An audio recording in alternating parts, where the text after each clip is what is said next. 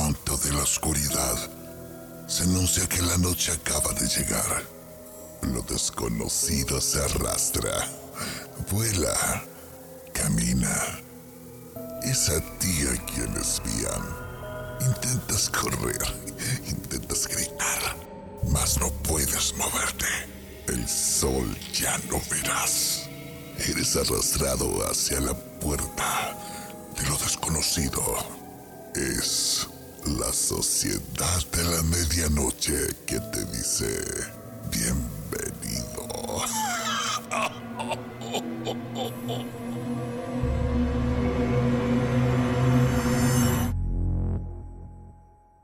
Hola amigos, ¿cómo están? Bienvenidos a una nueva entrega de La Sociedad de la Medianoche.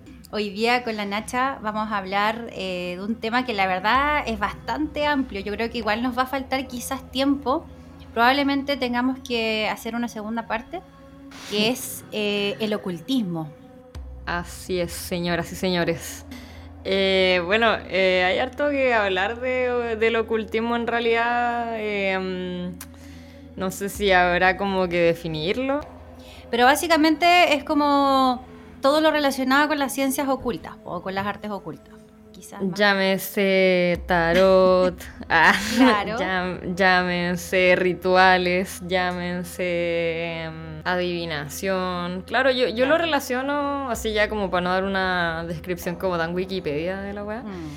Eh, como claro, con lo que decías tú, todo lo que son ritos, todo lo que traspasa así como la mm, como las barreras de la conciencia y como de no sé, superstición es la palabra. Sí, es como que tiene harto que ver con la superstición, no sé, el uso de talismanes, el creer en las energías, el invocar espíritus, demonios, ángeles. Como que yo creo que el ocultismo quizás puede ser como para los dos lados, como, eh, como digamos así, como ya como el lado oscuro y el lado como más nice de la wea, pues. Pero claro, más luminoso. Eh, así que eso, pues eso yo creo que vendría siendo el ocultismo así. Mm. Claro, como pues, para hacer una introducción y partir como de la base de que todas esas prácticas y creencias eh, se conocen como ocultismo. Y vamos a empezar a hablar de uno de los personajes que mm, introduce el ocultismo como en la cultura un poco más popular, que fue Alistair Crowley. El rey, o la gran bestia también, como se le conocía. Yo, yo le digo el rey porque para mí el rey del ocultismo. Aunque supe de uno más cuático aún, que como que antecede a Crowley, de hecho se conocieron y se llevaban mal. Bueno, Crowley era un personaje. Un poco de competencia, ¿o no? Sí, lo que se llama Austin Osman Spare. Estoy acá conectada en el computador y puse Os, puse Os y me apareció Austin Osman Spare al tiro, como sugerencia. Wow. Me están escuchando. Oh. aprovechemos de invocar unos demonios, pues bueno. Claro. Hoy ayer estuve viendo videos y como cuestiones, bueno, sobre todo este tema. Igual, como que me costó dormir, weón. Es que yo siento que uno igual, uno igual termina de alguna manera invocando, no sé si demonios, pero al, al meterte mucho en esta onda, yo creo que en parte igual uno como que hay una especie de persecución como psicológica, pero por otro lado yo creo que igual uno como que abre, no sé si un portal, pero como que abres algo para que entren esas energías, o abrís la puerta en el fondo para es que es curioso. todo tipo de energías, buenas y malas. Sí, es curioso el tema como de la invocación y de los conjuros, porque de repente uno puede conjurar o invocar eh, con cosas súper simples, como leyendo un texto o viendo algo o escuchando algún tipo de frecuencia o de música. Yo creo que, como decís tú, uno ahí igual está conjurando cosas, po. Una amiga una vez me dijo que empezó a leer Las Flores del Mal de Baudelaire y bueno, ella es como así súper sensible y como que con las cosas que lee, escucha y bla, bla, bla. Y me dijo que, no sé, como que el libro le dio una sensación tan extraña y como que leer los poemas de Baudelaire, que bueno, dicho sea de paso, es como un poeta maldito. eh, como que nada. poeta maldito. Un poeta maldito. Eh, como que se paqueó por leyendo así como los poemas de Baudelaire. Dijo que en verdad sintió que estaba como buena conjurando al demonio y dijo, ya, no voy a leer más esta wea. O también. igual debe pasar, po. Debe pasar. Ponte tú el, un, conocido de la, de la Flan, de mi amiga del colegio. ¿Mm? Eh, también ponte tú como que el tipo estaba pasando por una mm, depresión super heavy. Bueno, supongo que él ya tenía de antemano pensamientos o tendencias suicidas.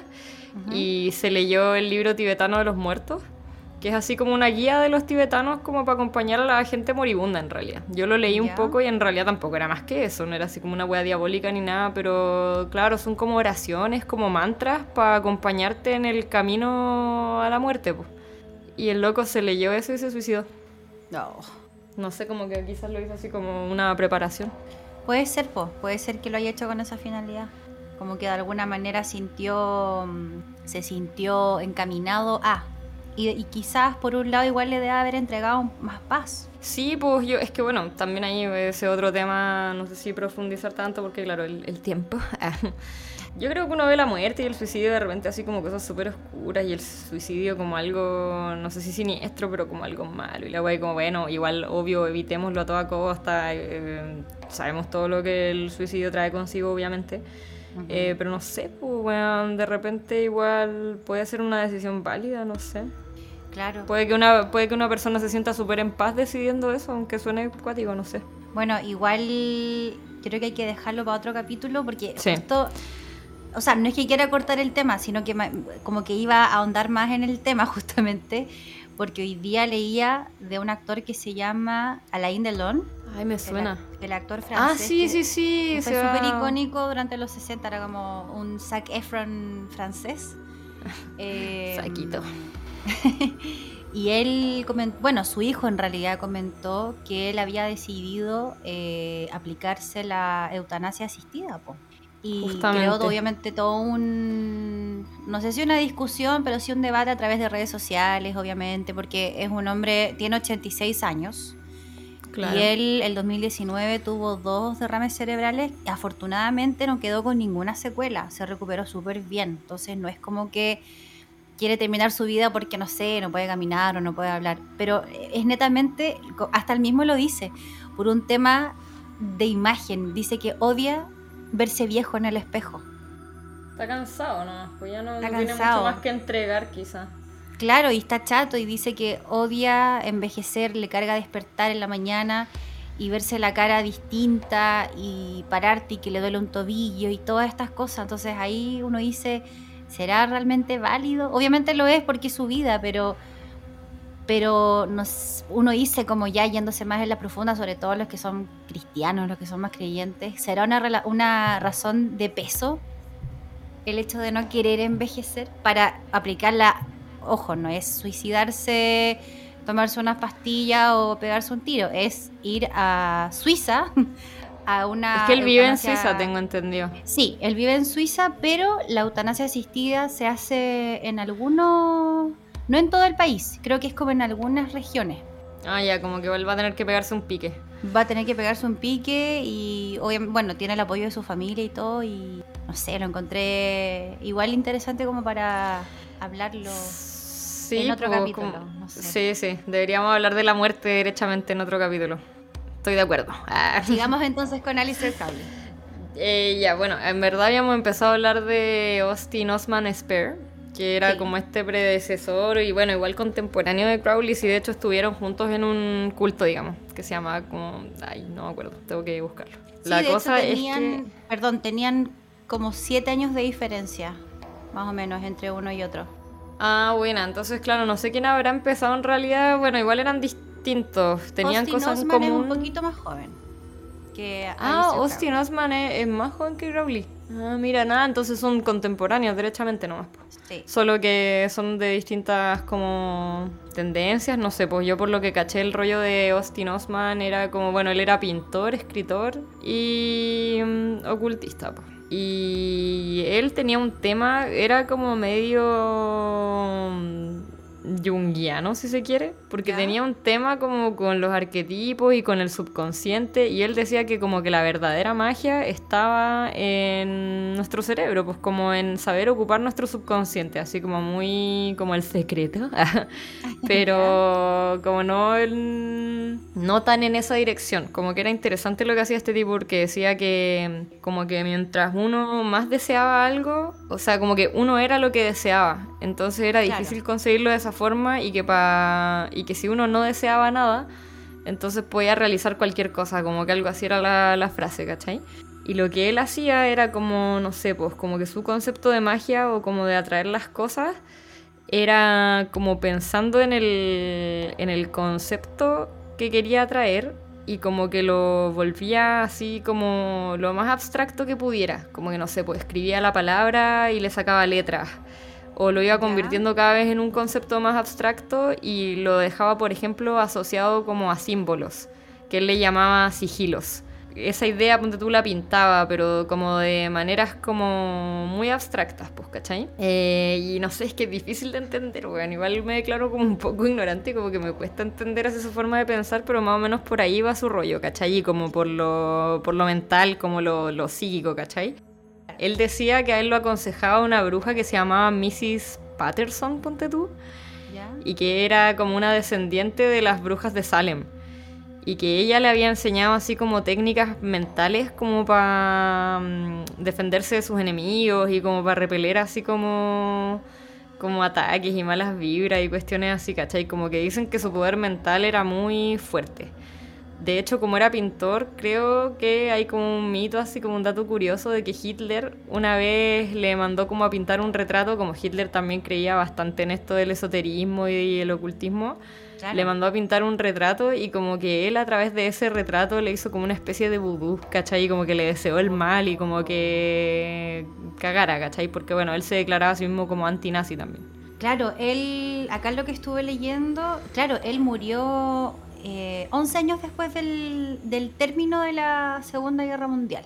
Porque uno de repente, uno escucha estos nombres y los sentís tan viejos pero históricamente no son tan viejos. O sea, de hecho acá yo estoy viendo una foto de Alistair Crowley, una foto real. Como bueno, a mí me encanta Alistair Crowley, me encanta así como toda su bola, como su outfit, su apariencia, bueno, lo encuentro demasiado hace un par de años y hace un par de años eh, estaban, eh, estaban vivos y como que uno siente que, fue hace mucho tiempo. Claro, ¿no? Pues no es tanto. No es tanto. Acá lo que estuve viendo es que Austin Osman Spare era 13 años menor que Alistair Crowley. Ah, eh, súper menor. Y efectivamente fueron compañeros durante el tiempo en el que él pertenece, primero a una como sociedad llamada la Orden de la Aurora Dorada, y más tarde a la Astrum Argentum, que es fundada justamente por, por Alistair Crowley.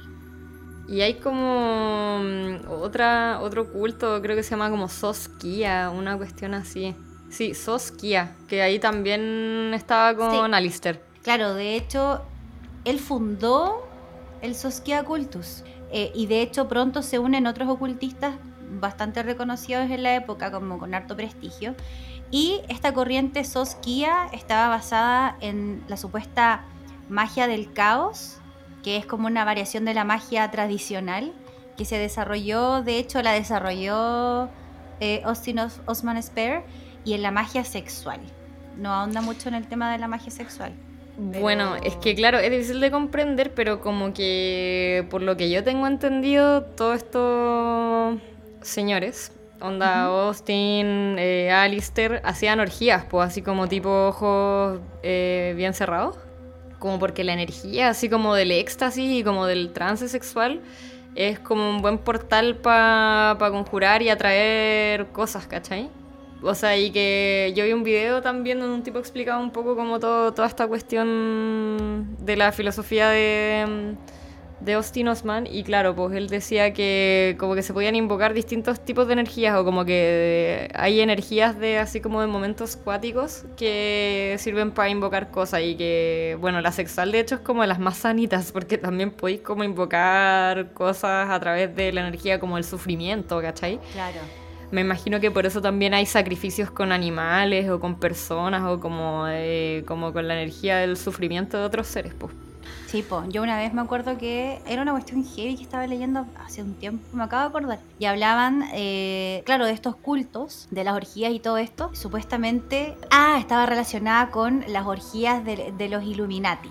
Ya. Y era, me acuerdo que era una especie de documental y una de las personas que participó en esta orgía hablaba así como tapándose la cara, ¿cachai? Como dando como información de lo que pasaba dentro. Y él contaba que los hombres le practicaban sexo oral a la mujer porque la mujer cuando tenía el orgasmo, como los fluidos que, que ella expulsaba, estaban relacionados con una apertura de portales. Era una cuestión así como muy, muy en la bola. La loca. Pero que por eso era, por eso era como importante que estuvieran mujeres ahí, porque las mujeres tenían esta capacidad, como, como tienen la capacidad de dar a luz y de, y de dar vida. Tu útero es un fucking portal de luz, eh. Pero básicamente, claro. Cami Gallardo, si un día escucháis esta weá, te odio, eh. Así que me acordé de eso porque igual le encontré como cierto sentido. Tiene sentido así como según lo que dicen las creencias esotéricas como ancestrales. Po, y dentro de lo que también practicaba Austin Osman Spare, que ahora lo vemos de repente por otros psíquicos, es el tema de este dibujo automático cuando están en trance. Él instauró un poco eso. Ah, sí, pues él tenía esa forma de pintar.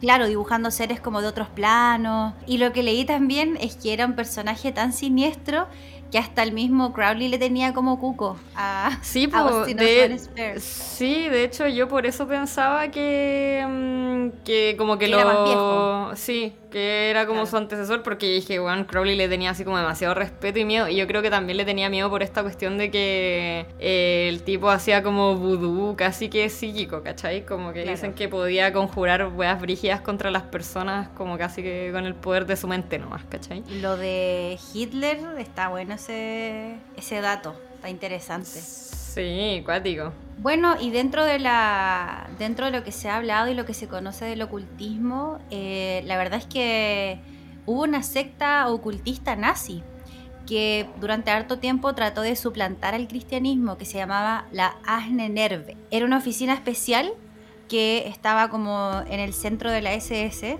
Su líder se llamaba Heinrich Himmler. Y él lo que quería era básicamente... Ah, Himmler es conocido, pues sí. Claro, y él lo que quería básicamente era como eliminar todas las fiestas tradicionales del cristianismo, reemplazar, por ejemplo, la Navidad, eh, Semana Santa, etcétera, y reemplazarlas por ritos paganos. ¿Cachai? Esa era como la, eh, su finalidad, ¿cachai? Me toma. Esa era la finalidad. Eh, y bueno, todo esto comienza em, en el año 29 eh, cuando ya está Heinrich Himmler como, como mandando, digamos, él crea una organización eh, dentro de la SS que, se llama, que era como una especie de escuadrón de protección, que ellos pasaron a ser como una pequeña formación como paramilitar, paramilitar, pues, ¿cacha el concepto? Y se convirtieron en una de las más grandes organizaciones dentro del Tercer Reich. Y mm, y dentro de esta organización destaca eh, la Sociedad de Estudios para la Historia Antigua del Espíritu, que es la An Angenerve. Está muy interesante esto de la Angenerve porque se mezcla como con todo lo que hemos hablado, ¿viste? Lo que hemos conversado así de María Orsich y la wea. Claro. Bueno, y, y cacha que la Angenerve tiene su pasado, así como su origen, en la sociedad Tule que existía incluso antes del partido nazi. Eh, cacha que, wow, weona, qué onda, el origen del nazismo está así como ligadísimo al ocultismo, pues weón. Bueno, lo que hablamos en un fue, fue como Fue como un delirio ocultista esotérico rígido. que en un capítulo anterior dijimos que al final los nazis, bueno, el Eran una secta gigante. Era una secta, claro. Oh, bueno, sí, onda, que hoy tenemos la respuesta, sí. Ah. Eh, bueno, la sociedad Thule, eh, originalmente grupo de estudio de la antigüedad alemana, fue un grupo ocultista racista eh, de Múnich, creado por Rudolf von Sebotendorf. notable principalmente por ser la organización que patrocinó al Partido Obrero Alemán, que fue más tarde transformado por Adolf Hitler en el Partido Nacional Socialista. Ajá. Entonces de ahí parte todo, pues de la sociedad Tule. Y eh, claro, pues como que mm, sus creencias eran la reivindicación de los orígenes de la raza aria y tenían que jurar como por sus venas o por las de su mujer, dice aquí, que por su sangre no, no corrían, o sea, que por sus venas no corría sangre ni judía ni negra. Y de ahí eso evolucionó hasta hacer la Ingenerve, que era esta facción de la SS, liderada por Himmler. Y eh, de ahí eso eh, se relacionó con esta psíquica que era la María Orsic, que decía que tenía estos planos para construir naves espaciales y que convenció aparte a, los nazis de que la raza aria no era originaria de la Tierra, sino que venía eh, de la estrella Aldebarán en Tauro, a unos 65 años luz de distancia. Está interesante eso. Brígido, como que en verdad el nazismo tiene su raíz completamente fija en creencias esotéricas. En creencias esotéricas, sí, qué loco igual. Porque uno siempre lo relacionó con con una situación netamente política y social y al final terminó siendo una weá ocultista y de sectas. Un delirio mesiánico esotérico, bueno. Exacto. Créanlo o no. Aunque usted no lo crea.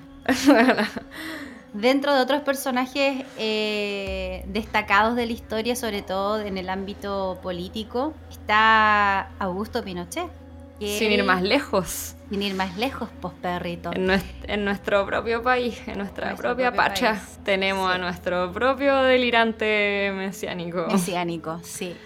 Y hace no hace mucho salió a la luz como este lado esotérico de Pinochet, porque ojo, él no solo aseguraba haber visto al espíritu de su papá, haber sentido la presencia del general Carlos Prats que fue asesinado, o sea, hay, hay harta información de que él era súper eh, supersticioso, incluso desde niño. O sea, no fue, no fue una cosa que se fue desarrollando con el tiempo. Y este rasgo solo habría heredado su mamá. Se asegura, por ejemplo, que Pinochet en su juventud vio el espíritu de su padre cuando éste ya estaba fallecido. Lo interesante es que él lo miró de frente antes de desaparecer y él dice, se acaba de morir el papá es lo que habría dicho Pinochet a sus familiares justamente después de presenciar el espectro de su progenitor, como que él habría sabido desde antes que su papá había muerto, una cosa así, como que el papá le fue a avisar de que ya no estaba. Y hay un, hay un periodista que yo te lo recomiendo, se los recomiendo a todos en realidad, los que no lo conocen. Él es periodista, pero tiene hartos libros relacionados con, con temas paranormales que se llama César Parra, no sé si lo han escuchado. Eh, él tiene hartos libros interesantes. Hay uno muy bueno que se llama Guía Mágica de Santiago, que es como una especie de... Mm, ah, eso sí me suena. Sí, es como una especie de libro tipo guía, así como cuando tú vas a otro país y te compráis la guía para como los mapas y conocer un poco las calles y todo. Esta es una guía mágica de Santiago donde visita barrio por barrio, comuna, te nombra calles y obviamente te va contando como cosas interesantes que pasaron, por ejemplo, no sé, en la casa tanto, en la calle, no sé, Chile, España, número X, hay una casa en la esquina, en esta casa pasó esto y en la noche se dice que aparece una bruja, no sé. Es como una guía eh, turística por Santiago donde te va contando distintas cosas. Y en este libro, Guía Mágica de Santiago, relata incluso que en el año 74 eh, el fantasma de eh, Carlos Prats, que era ex ministro de gobierno de Allende, eh, comenzó a penar a Pinochet. Oh, merecidísimo lo tenía. justo después de su asesinato en, en Argentina, que fue justamente ese mismo año. Eh, y claro, Pinochet empezó a sentir la presencia nocturna supuestamente del ex comandante en jefe. Y al principio él comentaba que eran ruidos extraños en la casa. Obviamente él, al ser súper supersticioso, insistía en atribuir estos ruidos como con algo paranormal.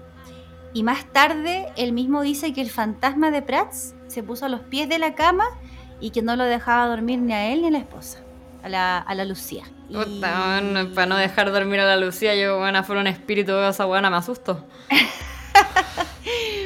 y bueno, finalmente esto provocó que Pinochet eh, hiciera algunos cambios ahí estructurales en la casa, pero que... yo creo que esa vieja culia puede asustar hasta el demonio mismo, weón. hasta Balak. La obra. Sí, pues así que ahí oh. tenemos otro, otro personaje importante histórico que también era una persona súper, muy creyente, po, supersticiosa. Eh, podría, claro, podríamos decir que Pinochet tenía como su conexioncilla con el más allá, pues si podía ver mm. fantasmas y como tenía acceso a esta información. Claro. Bueno, yo quería continuar igual a qué quiere decir, amigo. No, no, dime, dime, dime, dale. Que no quería perder el hilo como el tema de Alistair Crowley porque hay bastante que, que hablar ahí eh, como de, bueno, historias y como datos que igual son, son entretes, pues, como de contar. Eh, con lo que hablábamos, bueno, previo a la, a la grabación de todo este tema con Led Zeppelin, pues. Y como de la obsesión, la obsesión de Jimmy Page, Jimmyito, guachito, Jimmy Page. Un besito para él. Eh, besito caballero. Puta que es mío. eh, sí, pues este weón se obsesionó con Alistair Crowley en varios niveles. Y todo esto está relacionado como con la maldición de Led Zeppelin. Es que en realidad lo pasaron súper mal. Sí, pues bueno, todo partió yo creo cuando... Sí, pues. Eh, Jimmy Page tenía como cuatro años cuando se murió Alistair Crowley. Y no sé cómo habrá llegado.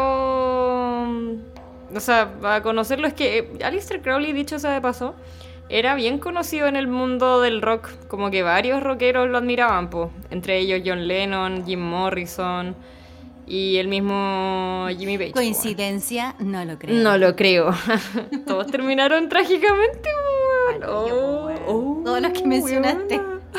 Bueno, Jimmy Page todavía está entre nosotros. Sí, pues. Sí, de hecho es acuático porque más o menos, ¿sabéis que fue el que menos mal lo pasó? No sé, Jimito está bendecido, que no sé, se No, como... pero igual, pero igual, no sé, pues se murió su compañero de banda, ¿cachai? Eh... Eso fue como lo peor que le pasó, pero bueno, y su carrera solista como que nunca despegó, pero igual está forradísimo.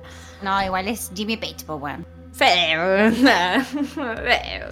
eh, pero bueno, eh, a referencia así como a Alistair Crowley en la obra de todos estos músicos, eh, interesante decir que Alistair Crowley sale en la portada, por ejemplo, del Sgt. Peppers.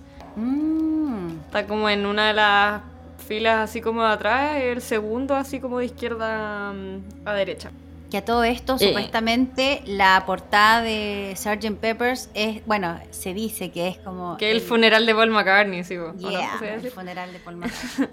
sí, hay un disco de los Doors también que voy a averiguar inmediatamente, eh, donde eh, Jim Morrison y el resto de los Doors salen posando con un busto de, de Alistair Crowley. Y bueno, la, la popularidad de Crowley radicaba en que fue como uno de los precursores del del movimiento hippie, digamos, porque tenía como esta filosofía como de do as thou wilt, como haz lo que quieras, ¿cachai? Y como que busca tu destino y como esto de la liberación sexual y como de la liberación en en varios planos que era como lo ideal de esa época y que era algo de lo que en ese momento la gente no hablaba, pues como que había... Estaba todo súper teñido por la moral cristiana, ¿cachai? Eh, no sé, pues van a pensar que en un momento se querían llevar preso a Elvis Presley porque bailaba así como de manera sexual.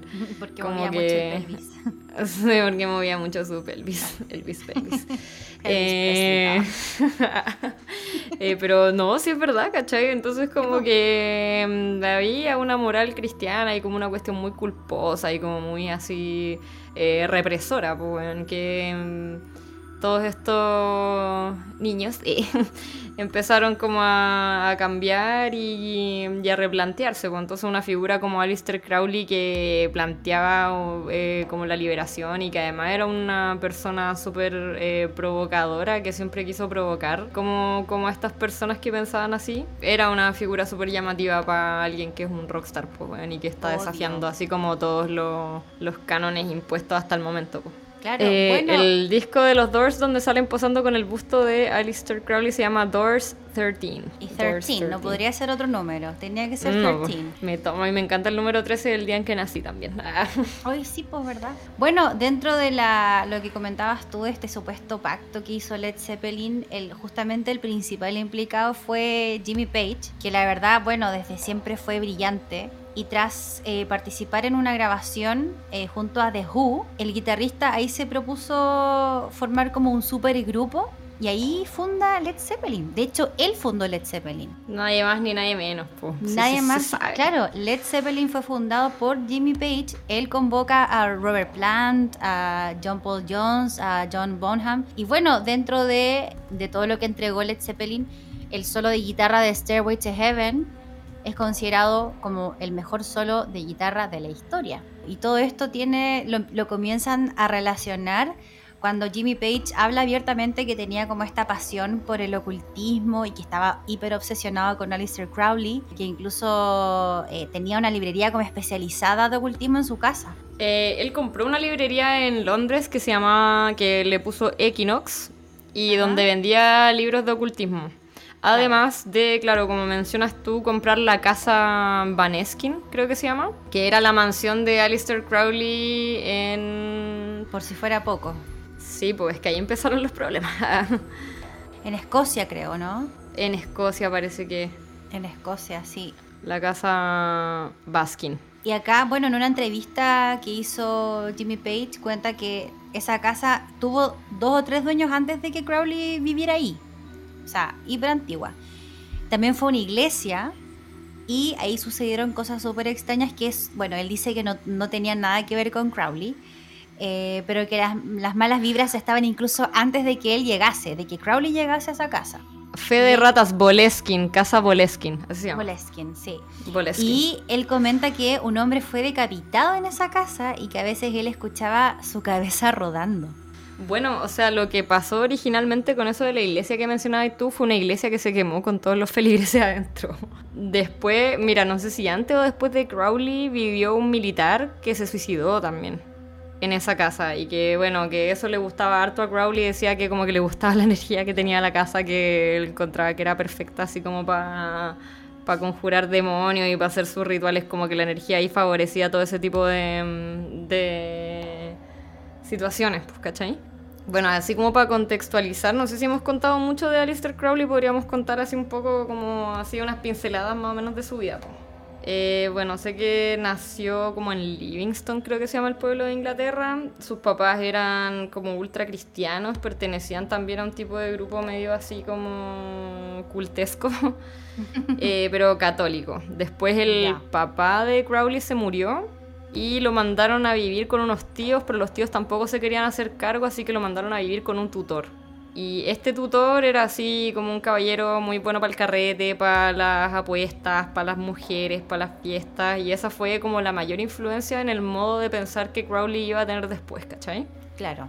Eh, también este señor una vez lo llevó a escalar y eso se terminó convirtiendo en una de las pasiones de Alistair Crowley. Pues de hecho fue así como, no, sé si de las primeras personas, no creo, pero eh, como de las personas así de antes, una de las primeras en subir el K2, esa montaña que está en Pakistán.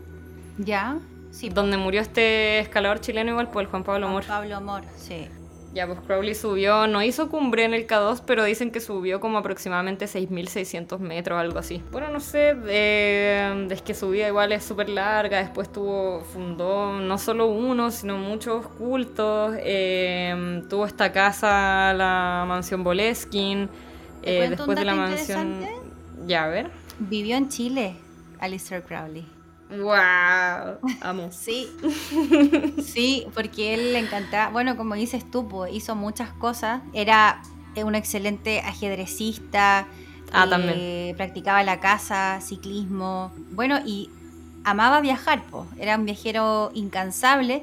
Y dentro de todos los lugares donde él recibió, que de verdad son demasiados, estuvo en Chile también. Vivió en Chile. Cuático. ¿Dónde? No lo sé. Por cuánto tiempo tampoco, pero tengo esa información. Pero es un hecho. Pasó. Sí. Cuático. Vivió dentro de Latinoamérica, vivió en Chile y en Argentina. Mira, Alistair Crowley. Eh, bueno, después eh, tuvo así alto y bajo, la gente le creía, no le creía.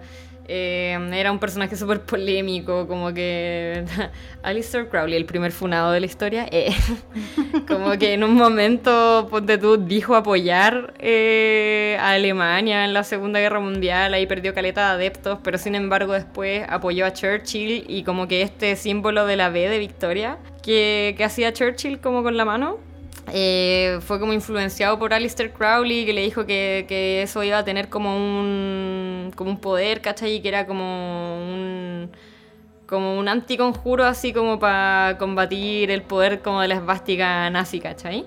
Y después, bueno, se fue a vivir a Egipto, como que su, el último periodo, o de los últimos periodos que vivió en su vida fue en Egipto, ahí como que tuvo una historia en que a la esposa se le apareció como un mensajero de Horus y no sé qué. Ahí escribió un libro que no me acuerdo cómo se llama, pero que claro, la historia es como súper larga y eh, tarea para la casa para que investiguen como todos esos detalles. Eh, y creo que la última, última etapa la vivió en Sicilia, ¿o no? ¿Ya?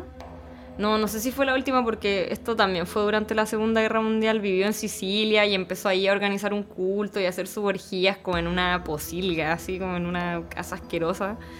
Eh, nadie la limpiaba, eh, como que está así, tiene como todas las paredes rayadas como desde siempre. Era una casa así como ultra roñosa donde empezó a hacer estos rituales también. Puta, en verdad no estoy segura si estaba Benito Mussolini en el poder o no, pero el gobierno italiano lo echó. como que lo echaron de Italia cuando empezó a hacer esta cuestión en esa casa de Sicilia. ¿Pero fue mientras pasaba la Segunda Guerra Mundial? Es que eso es lo que no estoy segura. Pero él fue expulsado de Italia. Fue expulsado de Italia justamente por formar, por intentar formar este último culto y por hacer orgía y por hacer como todas esos rituales y cuestiones que hacía. Eh, bueno, y continuando así como con la obsesión de, de, Jimmy Page con Alistair Crowley, no sé cómo habrá empezado, sabemos que hizo esta librería, sabemos que compró la casa Boleskin y que en realidad Jimmy Page nunca vivió en la casa Boleskin, pues. Pero la cosa es que eh, iba ahí como a componer, ¿cachai? Como a inspirarse y qué sé yo. Eh, la cosa es que yo creo que toda esta obsesión de Jimmy Page con el ocultismo parte un poco como por su deseo de tener éxito y como realmente de ser el mejor o uno de los mejores guitarristas del mundo, ¿cachai? Que yo creo que él pensaba que em, lo logró.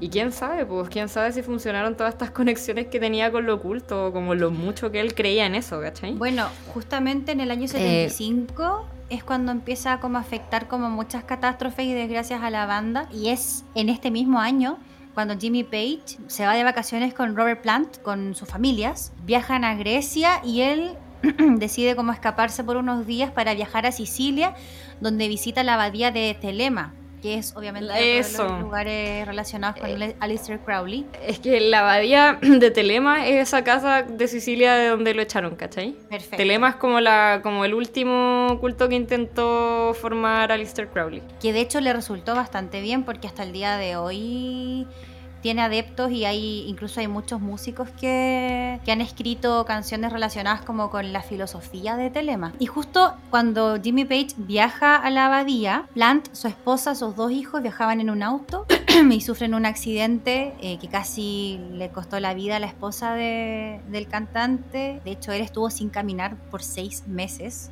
Después del accidente, Plant se prometió que nunca más iba a cantar el tema In My Time of Dying, eh, porque las malas lenguas aseguraron que este accidente se había originado justamente porque Page había realizado como este, no sé, estas ganas de, realizar turismo negro. Yo creo, yo creo que derechamente Page hizo como un pacto con el diablo. Y acá va un dato curioso igual que no quiero que se nos vaya a mencionar, que el disco Led Zeppelin 4, si no me equivoco, eh, mientras estaban haciendo ese disco y que es el disco que eh, contiene Stairway to Heaven, eh, Jimmy Page ya estaba así como en un punto álgido de su obsesión con Alistair Crowley y en los vinilos imprimieron dos frases de Alistair Crowley. Una era Do as thou wilt y como puta otra frase así como otro conjuro de de Crowley, ¿cachai? Y em, llama la atención que el disco Led Zeppelin 4 es el más vendido de la historia de la banda, fue el más vendido desde que salió y llamaba mucho la atención que en la portada del disco no sale el nombre de la banda. Ah, claro. No sale el nombre de la banda en ni una parte y era el disco más comprado como y bueno, estamos hablando de un momento de la vida en que no habían redes sociales, noticias y cosas así muy poco, ¿cachai? Bueno, Led Zeppelin ya era un grupo conocido, me imagino que la gente igual sabía que ese era el disco de Led Zeppelin, pero no sé, pues da la impresión de que la gente lo escogía como sin ni siquiera cachar de quién era, como si tuviera así como un poder magnético, ¿cachai? Claro, una atracción. O bueno, igual ya con ver que estaba Stairway to Heaven era como, ah, ya, bacán este el disco de, de Stairway to Heaven, pues, pero, pero igual, ¿cachai? Claro. Y bueno, también coincide con que este disco, que se llama Four, eh, tiene los cuatro símbolos que escogieron cada miembro de la banda para identificarse. Sí. el guitarrista, o sea, va, el bajista y el baterista eligieron unos que como que representan la Trinidad y la unidad y no sé qué. Eh, Robert Plant eligió como la pluma de la verdad. Y Jimmy Page eligió como este famoso símbolo que se llama Soso. Sí. No sé si lo habéis visto. Sí. Y que a mí me da la impresión de que es un sigilo, como estos símbolos que hacía Austin Osman Spare es muy parecido a los sigilos de Austin Osman. Claro, se relaciona con la alquimia, con una sociedad secreta llamada Dragón Rojo y con Alistair Crowley y el 666. Brígido. algo muy. algo piola. algo piolita, sí. Bueno, y justamente el año en que eh, Jimmy Page visita la abadía es cuando comienza a quedar la cagada en la banda, po. Primero se accidenta Robert Plant junto a su familia. En el año 77, dos años después, eh, Robert Plant pierde a su hijito de seis años. Se muere de un virus, sí. De un virus estomacal. Eh, se enteró mientras estaba en gira. Lamentablemente no alcanzó a recibir ninguna atención médica. De hecho, murió en la ambulancia. Eh, entonces fue como una, una tragedia tras otra. Y claro, la final ocurre en el año 80 Claro, el último clavo en el ataúd de Led Zeppelin. Exacto, la muerte de John Bonham, que era muy joven. O sea, uno ve de repente conciertos como ya del último, de la última época de Led Zeppelin, igual se ven como bien cagados. Con todo respeto lo digo porque a mí me encantan. Pero eran súper jóvenes, weón. John Bonham tenía 32 años cuando murió. Bueno, una onda de nuestra edad, sí. Sí, pues, súper joven. Lamentablemente eh, muere justamente en la casa de Jimmy Page. Y fue horrible, él murió ahogado en su propio vómito. Había tomado mucho, pues como el equivalente, no sé, a 40 shots de vodka, una wea así, dicen. Bueno, y, dicho sea de paso también, eh, todos estaban metidos en la heroína. No sé si Robert Plant, pero Jimmy Page y John Bonham por lo menos estaban metidos en la heroína así fuerte. Sí, Jimmy Page, eh, no sé si Robert Plant, la verdad no creo. Yo creo que, Robertcito es como un de Era más de la onda, de, claro, sí, más de la onda como de amor y paz. Sí. Bueno, y además de ya, no sé, 40 años de esos, de, que pasó todo eso, hay muchos rumores que siguen vinculando a Led Zeppelin con este pacto del diablo y que afirman que todas las tragedias, eh, las tragedias de Plant, que igual fueron heavy, los problemas con la heroína de, de Page, la muerte de John Bonham, todo esto fue como el pago que el grupo tuvo que hacer para convocar a como a Satanás. Y por el éxito que eh, tuvieron, que fue enorme, y como, y como todo, tiempo.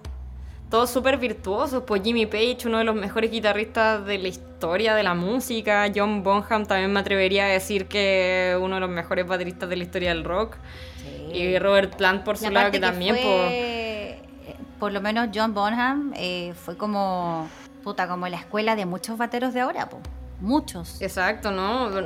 Puta, remarcable. Estilo, ¿cachai? Eh, incluso él fue como el primer baterista en incorporar este bong, este bong chino. Que ah, perfecto. Lo tocaba, ¿cachai? En algunas canciones. Y bueno, John Paul Jones, que igual era como más quitadito de bulla, el bajista también era capísimo. Él era bajista y tocaba también el teclado. Y bueno, lo que se dice es que justamente John Paul Jones, el bajista, había sido el único que no había vendido su alma. Oh, puede ser, po. ¿Cachai? De hecho, si te... Bueno, obviamente todo esto es son rumores, pero eh, John Paul Jones era bien quitadito bulla. Hasta el día de hoy se, se cacha, pues si no, no es como tan reconocido dentro de... Mm, era muy de bajo perfil. Bueno, y lo fome obviamente fue que incluso los distintos medios de comunicación de esa época culparon un poco a Jimmy Page como, o sea, lo dejaron como responsable de alguna manera de todas las tragedias que vivió la banda. Puta, yo creo que en parte lo era, pero quién sabe, yo creo que quizás todos participaron, en algún momento como que todos estuvieron de acuerdo en hacer este, este pacto. Este pacto, sí. Bueno, según una fuente anónima relacionada con Led Zeppelin, que de hecho entregó información a un diario inglés, efectivamente todos participaron en este, en, este eh, pacto y el único que no quiso fue John Paul Jones. Él, él, habría sido el único que no le vendió su alma al diablo, por lo que pudo eludir. De hecho fue, si lo pensáis, fue como el único que eludió cualquier acontecimiento dramático que le ocurrió como a sus otros tres compañeros. Porque, claro, Jimmy Page no perdió a nadie, eh, pero su... Igual murió su amigo en su casa, pues, por ejemplo. Murió su amigo en su casa y además que la dependencia que tenía con la heroína era asquerosa. Sí, bueno, ese igual es un castigo más que suficiente quizás. Podría haber sido peor, pero igual es un buen castigo. Podría haber sido peor, sí. Llama la atención eso, que, que no haya sido como... O sea, que haya sido el único que, que, se salvó de alguna tragedia. Lo que yo saco en limpio es que nada es gratis, chiquillos. Ah. Eh, no, pero eh, todo tiene su precio cuando hablamos de ocultismo, cuando hablamos de rituales, de conjuros de magia, ya sea de cualquier tipo. Cuando uno va a conjurar algo, vaya a pedir algo, vaya a hacer un pacto con lo que sea, mm. atente, porque esas energías son muy oscuras y lo más probable es que tengáis tu momento de gloria, pero que después tengáis tu momento de miseria cuático. ¿Qué uno dice? Si lo pensamos, todos terminaron mal, pues Hitler, lo que hablábamos, Jim Morrison, sí. Eh, John Lennon. una, una situación que igual es como para pensar, es que uno dice, ya, bueno, hago un pacto, tengo éxito, bueno, si me muero, me muero, ya, filo. Pero ¿qué pasa si te comienza a afectar de otra manera? ¿Qué pasa si le pasa algo a tu familia, a tu mamá, a tu pareja, a tu hijo? Como fue el caso de Robert Plant, si es que fuese efectivamente real este pacto. Ahí obviamente uno lo ve de otra forma porque a veces uno es súper egoísta y como que te da lo mismo lo que te pueda pasar con tal de saborear el éxito y el poder un ratito, pero cuando ya se meten con los tuyos, ahí es distinto. Y eso es lo cuático, que mm, no sabéis cómo vaya a pagar.